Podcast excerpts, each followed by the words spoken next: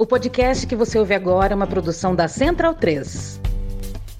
Conheça a WeCreate, a escola de idiomas parceiros do lado B. Aprenda inglês, espanhol e francês em uma escola de idiomas criada e gerida por duas professores de luta, sem nenhum especulador bilionário por trás. Acesse www.wecreateidiomas.com.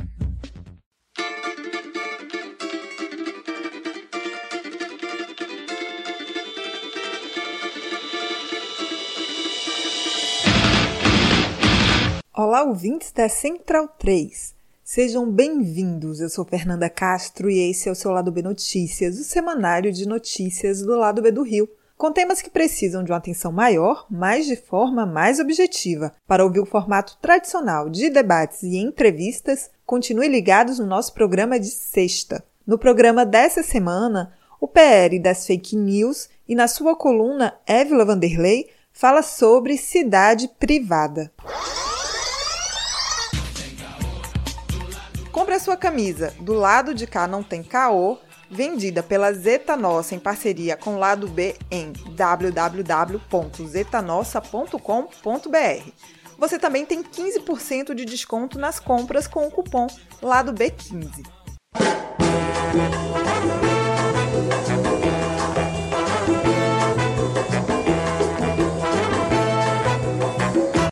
Na última quarta-feira, a Câmara dos Deputados rejeitou o pedido de urgência do projeto de lei 2630-2020, o PL das fake news, que pretende regulamentar a divulgação de conteúdos nas plataformas digitais.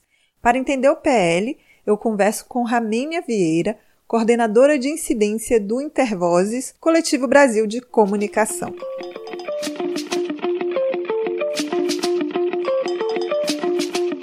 Bem-vinda, Ramênia. Projeto de Lei 2630-2020, o PL das fake news, ganhou um novo texto. Você pode explicar como ficou a nova versão? O que mudou? Então, esse projeto, ele veio do Senado como o PL da fake news, ele veio ainda com muitos problemas. Assim. Ele tramitou muito rápido no Senado. Ele veio com uma problemática de pouco diálogo com a sociedade, com uma questão dentro de rastreabilidade, com uma questão muito forte de ah, precisamos encontrar o primeiro autor daquela postagem que foi feita sendo que tecnicamente isso não existe ainda em nenhum país. Então, ele chegou na Câmara um projeto ainda pouco maduro, né? Dentro da Câmara, ele teve um espaço para uma discussão mais longa. Teve abertura para a criação de um grupo de trabalho. Dentro desse grupo de trabalho, com a presidência da Bruna Furlan, do PSDB, e com a relatoria do deputado Orlando Silva, do PCdoB, eles é, juntaram outros deputados para se debruçarem, principalmente parlamentares que já tratavam sobre esse assunto, para debater sobre o mérito da questão, né? Então, um grupo de trabalho que fizeram mais de 10 encontros, foram muitas pessoas ouvidas, assim, esses encontros foram todos audiências públicas que foram feitas pela TV Câmara, foram publicizadas e, e foram acompanhadas, né, pelos parlamentares.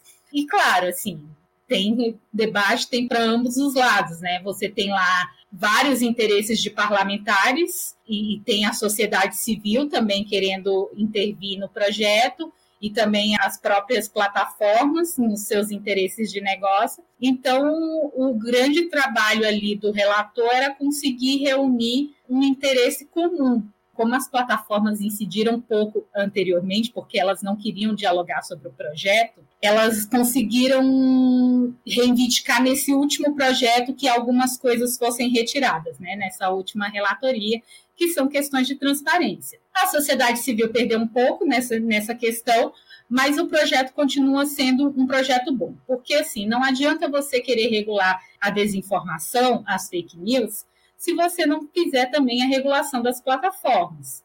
Porque o motivo de hoje ter também a desinformação crescente dentro das plataformas é porque isso também é um modelo de negócio. A desinformação é lucro para as plataformas.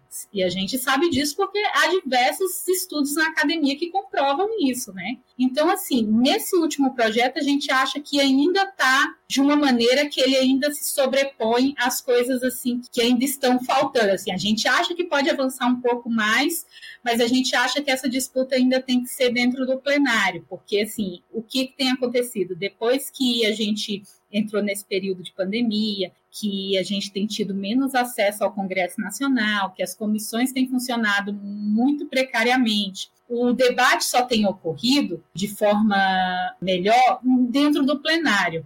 Então, se não for para o plenário, o debate não tenha acontecido sobre qualquer assunto. E a gente sabe assim que o debate sobre fake news, sobre regulação de plataformas, ele tem que ocorrer antes do período eleitoral agora, porque a gente já sabe o que aconteceu em 2018, a gente sabe o que aconteceu também anteriormente nas eleições dos Estados Unidos. Então a gente tem essa visão de que o projeto ele amadureceu bastante desde que saiu do Senado. Ao longo da conversa, a gente vai falar mais sobre alguns pontos que você já colocou aí, mas agora o que eu quero saber é, com essa nova versão, quais pontos você destaca como os mais críticos ou que pouco avança no combate às fake news e os que mais avançam? que pouco avança, né? A questão que a gente tem colocado, que é a questão da remuneração do jornalismo, né? Não que a gente ache que não tem que haver a remuneração pelo conteúdo jornalístico, a gente acha que é um debate importante de ser feito, mas não dentro desse PL. É um assunto muito importante para ele estar dentro de um artigo, de um único artigo, dentro de um PL de combate à desinformação. Porque a cadeia do, do, conteúdo jornalístico é uma cadeia muito grande, envolve comunicação comunitária, envolve comunicação popular, envolve os grandes meios de comunicação e a gente não pode permitir que o projeto ele seja usado pelas grandes plataformas e pelos grandes meios de comunicação dessa forma, porque assim, do jeito que está no projeto, os grandes beneficiários vão ser, vai ser a grande mídia, porque ali do jeito que está, ele não está colaborando para a distribuição das verbas, ele não está criando um, um, fundo, ele não está criando uma nova estrutura, né? Então, essa questão da remuneração do conteúdo jornalístico tem que ser discutida com todos os criadores de conteúdos, com todos os produtores de conteúdos. Não vai ser dentro de um projeto que pode, inclusive, aumentar a, o que existe hoje, que é a concentração da verba publicitária dentro de alguns poucos grupos de comunicação. Outra questão que não agrega em nada e que dificultou bastante a aprovação desse primeiro momento de, do requerimento assim, de urgência, a questão da imunidade parlamentar. Essa é uma questão que está na Constituição. Se está na Constituição, não tem por que estar no projeto de lei. Aí alguns parlamentares falam, ah, mas é porque isso faz com que parlamentares que sejam contrários ao projeto é, se sensibilizem mais. Não é assim que as coisas têm que funcionar. Você então só vai aceitar um projeto se você estiver imune àquele projeto. Não é bem assim que a gente tem que ver as coisas, né? Aí eu já vou passar para as questões que avançam. Questão da transparência. Hoje, você tem uma postagem sua deletada, apagada, e você muitas vezes não sabe por que isso ocorreu. Isso acontece muito, principalmente em datas é, importantes para o movimento negro, para o movimento LGBTQIA, para o movimento de mulheres e para os movimentos sociais em geral. Acontece muito de ter postagens censuradas, deletadas, e não saber por que isso aconteceu. Você não ter como recorrer. Questões ambientais também acontece muito isso. Então, dentro da transparência, o projeto ele vem fazer isso, assim, que o usuário ele tenha mais poder de reivindicar, assim, se uma postagem dele foi moderado, eu quero saber por que minha postagem foi moderada.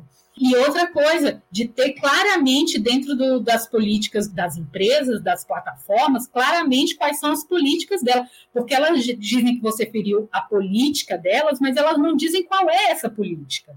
Você não encontra qual é essa política. Então, ter também um e-mail que você possa se comunicar e, e dizer não, eu quero reivindicar meu direito de resposta e não, não foi isso. Também a questão de quando eles forem fazer moderação, ter o devido processo, assim, porque eles vão poder fazer a moderação de acordo com a política deles, mas aí também, quando eles forem fazer a exclusão de algum canal, isso tem que passar por um devido processo. Não vão ser eles que vão decidir quem é propagador de fake news. Quem tem que decidir isso é a justiça. Até porque a gente sabe que as plataformas muitas vezes decidem, eles escolhem um propagador de fake news, e o propagador de fake news, na verdade, eles mantêm lá, e se, se um juiz não, não definir que tem que pagar aquela postagem ou tirar aquela pessoa da plataforma, eles não fazem, não. Outra coisa, assim, o usuário ele ter mais poder de entendimento de como funciona o perfilhamento que se diz, né? Perfilhamento é quando você recebe uma publicidade.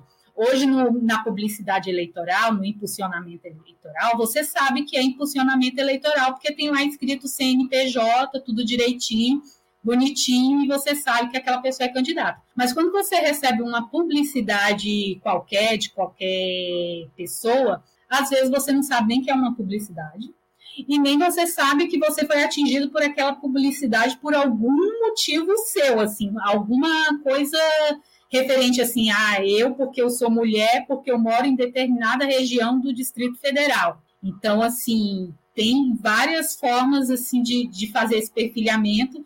Então, isso é uma das questões de transparência que o projeto também traz, que o usuário saiba por que, que ele está sendo atingido por uma publicidade e qual tipo de perfilhamento está sendo usado naquela publicidade. A outra questão também super importante é da rastreabilidade. É que na rastreabilidade que veio do projeto do Senado, tratava como se todos os usuários fossem já suspeitos, no caso do WhatsApp, e guardasse todas as mensagens dos usuários para descobrir quem era o primeiro usuário que mandou aquela mensagem. Só que isso não funciona a partir do momento que, se você salvar no seu celular e enviar para outra pessoa, você já quebrou a cadeia, né? Dentro da Câmara dos Deputados, esse artigo da rastreabilidade foi modificado e essa vigilância em massa não ocorre mais. Então, foi um grande avanço também.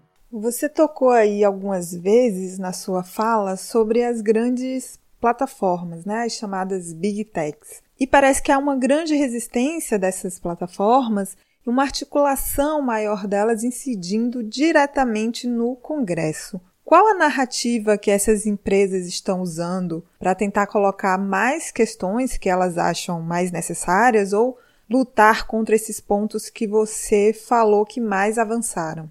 foram duas que elas aproveitaram para usar. Uma para se aliar aos parlamentares ligados ao governo, falando questões de liberdade de expressão, né? Como se isso fosse estar tá incidindo sobre a liberdade de expressão dos cidadãos. Só que assim, a liberdade de expressão é um direito que tem outros direitos envolvidos. Nenhum direito prevalece sobre o outro. Se você está passando por cima de um outro direito, esse direito ele já não é mais um direito único e exclusivo, como é a liberdade de expressão. Quando você põe outras pessoas em risco, no caso das fake news relacionadas à saúde, por exemplo, você está colocando pessoas em risco. Isso não tem mais a ver com liberdade de expressão. Tem um outro direito sendo envolvido aí. Então, assim, a, as empresas acabaram se aliando a esse discurso por um lado. No outro lado, ela criou o discurso de que iria inviabilizar o trabalho das pequenas empresas, que o pequeno empresário, que o pequeno produtor não iria conseguir. Uma desinformação, uma fake news que as plataformas estão usando para tentar inviabilizar o projeto, porque é exatamente o que eu falei, assim, nada do que tem no projeto vai modificar a forma de se fazer a publicidade hoje. O que vai acontecer simplesmente é que o usuário vai ter mais instrumentos de saber por que aquela publicidade chegou até ele. E eu acho que isso é até bom, assim, quando você sabe que o dono da padaria chegou até você porque ele fez uma publicidade de perfilhamento procurando uma pessoa do bairro, isso é bom para aquele empresário. Eles estão desinformando a população ao invés de informar. E aí a gente começa a discutir por que, que eles não querem ter esse trabalho aqui no Brasil. Porque esse tipo de coisa eles fazem em outros países. Esse tipo de coisa eles já estão fazendo nos Estados Unidos e eles já estão fazendo na Europa e já estão fazendo na Alemanha. Inclusive com relatórios de transparência ainda com mais conteúdos do que o que está sendo pedido aqui no Brasil. Então, assim, dizer que a liberdade econômica tem que prevalecer, não sei o quê, países cuja a, a, liberdade econômica é primordial já tem esse tipo de regulação das plataformas. Por que usar esse discurso com a gente? A gente fica até assim, ah, tá tentando usar esse discurso com a gente, pensando que a gente vai ter que recuar. A gente não tem que recuar, porque a gente só quer o mínimo que outros países já têm. Você também falou um pouquinho de eleição, então eu vou tocar nesse ponto, porque a eleição de 2018 foi marcada pelas fake news, estamos em um ano eleitoral e a Câmara negou o pedido de urgência. Bolsonaro comemorou e disse que o projeto é uma tentativa de censura e num discurso bem alinhado às grandes plataformas. Com esse contexto, qual a avaliação que você faz em relação ao futuro desse PL? O requerimento de urgência, ele não foi aprovado. Porém, ele não foi votado o mérito do PL. O PL só não poderia ser votado novamente se ele tivesse aprovado o requerimento e o PL não tivesse sido aprovado. Como foi só o requerimento de urgência, pode entrar com um novo pedido de requerimento de urgência. E essa é uma vontade que nós temos, e como a gente já está prestes a entrar num período eleitoral, é importante que a gente debata regulação das plataformas o quanto antes, né? Inclusive, foi oito votos que definiu o requerimento de urgência ser aprovado ou não. Oito votos num período até curto de votação, assim, menor do que o tradicional, então tem isso. A outra questão que eu queria levantar e que eu acabei não falando na, lá naquele princípio que você colocou do, do, dos pontos importantes tem um artigo que eu acho maravilhoso dentro desse projeto, que é a vedação dos detentores de cargos eletivos ou magistrados, membros de Ministério Público, membros das Forças Armadas e Militares dos Estados, que durante o exercício de seus cargos recebam remuneração advinda de publicidades em contas e aplicações da internet de sua titularidade. Eu acho esse ponto muito importante porque hoje nós estamos vendo a crescente quantidade assim de juízes, policiais, virando youtubers, instagramers, tiktokers, e não é assim você criar assim, eu sou PM, criei um canal e eu falo sobre outras coisas. Não, é usando do seu cargo para gerar lucro desse seu trabalho. Ramínia, muito obrigada. Se você quiser colocar mais alguma coisa sobre o PL, fica super à vontade. Gostaria de, de, convidar as pessoas para conhecer um pouquinho mais esse PL. É um PL que se propõe também a regular as plataformas, regular para que a gente tenha uma eleição mais transparente, que a transparência seja não só para o período eleitoral, mas também para a população, para a sociedade como um todo, assim. E acompanhe as nossas redes no Intervozes, né? E também da coalizão Direitos na Rede. Lá a gente sempre tem mais materiais que falam um pouco mais sobre esse PL e outros projetos. Ouvinte Lado B tem 10% de desconto na veste esquerda com o cupom Lado B. Acesse www.vesteesquerda.com.br. Seguimos para a coluna de Évila Vanderlei.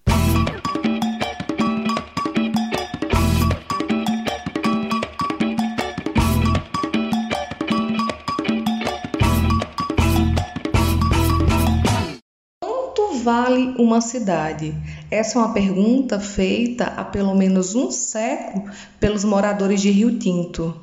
Sim, no município que fica a cerca de 50 quilômetros de João Pessoa, praticamente todos os moradores pagam aluguel.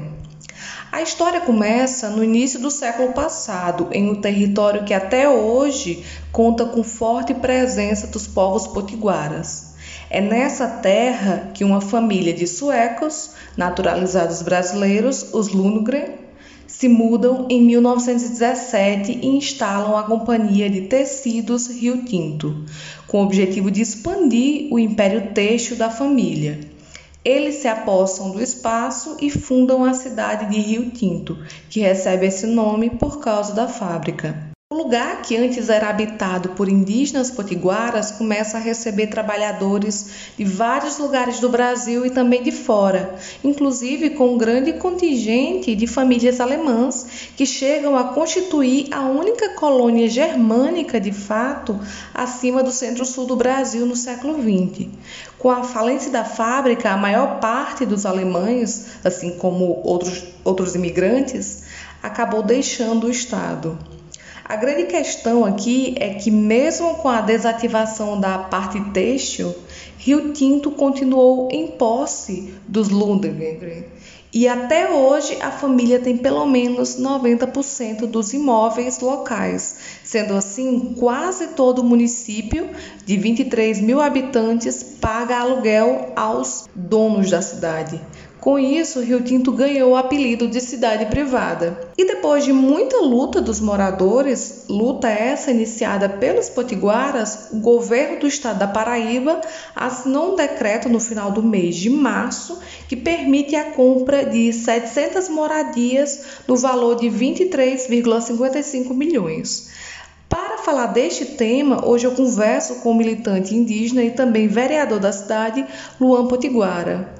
Luan, você pode nos contar mais sobre a história da instalação da fábrica na cidade? Bom, de 1917 a 1924 foram construídas as casas e o Parque Fabril. Há relatos de entre 10 a 15 mil funcionários que, que trabalharam na fábrica. E desde a época de, de, de, desse trabalho na fábrica, teve um dia que ficou bastante marcado na história de Rio Tinto, que foi o chamado Dia do Quebra-Quebra, né, quando alguns funcionários da fábrica se rebelaram contra os donos, né, tendo em vista que é importante dizer que acabava a Segunda Guerra Mundial e aí o, aqui em Rio Tinto existiam pessoas de outras nacionalidades, existiam ingleses, alemães, até japoneses também tinham aqui. E é, houve naquela época uma questão muito forte, né? Um, um, uma conversa de que os Lundrig teriam é, relações com a Alemanha nazista, né? E aí falava-se da, da igreja aqui que tem um símbolo nazista, a águia nazista, que para outros historiadores é, na verdade é a pomba do Espírito Santo. Mas enfim, tinha-se todo um relato, inclusive até de que Hitler poderia vir se abrigar aqui no palacete, no antigo palacete da família Lundgren, que, que no imaginário popular foi construído para abrigar Hitler. E aí eles se rebelaram, né, tendo em vista também as condições de trabalho. O, é importante se dizer que a comida era vendida no armazém da Companhia Tecidos Rio Tinto, os funcionários compravam lá, o lazer também era lá, existia o Cine Orion, que também era o lazer aqui na época. Então tudo era descontado no salário dos funcionários. E alguns se rebelaram e começaram a dizer, né, inflamar os demais, dizendo, olha, eles, esses alemães já perderam a guerra, a gente não vai aguentar isso aqui mais não. Então foi um, um dia histórico na cidade de Rio Tinto, no qual é, as casas dos, dos funcionários de alto escalão da fábrica, né, no centro da cidade, nos chalés, foram invadidas, saqueadas. É, o palacete também, na parte alta da cidade, na aldeia Montemor também foi, foi saqueado. É, tentaram colocar fogo, enfim, foi, foi a partir daí que surgiu, é, assim, de forma mais forte, do dia do quebra-quebra, a, a coragem né, de ir de encontro com a família Lundgren. Como isso afetou os indígenas onde hoje é, é Rio Tinto? Com relação à chegada dos Lundgrens aqui, que eles fizeram a fábrica no centro da cidade. Né? Houve alguns embates com os indígenas já na época, mas passou a ficar mais forte quando eles foram expandir a fábrica, né? fazendo um anexo agora na aldeia Montemor. Então houve vários conflitos na nossa história oral aqui, há vários relatos de massacres, de estupros, é, de pessoas que desapareceram. né, outras que fugiram. Né? Muitos indígenas aqui de Montemor fugiram para Vila Flor, no Rio Grande do Norte.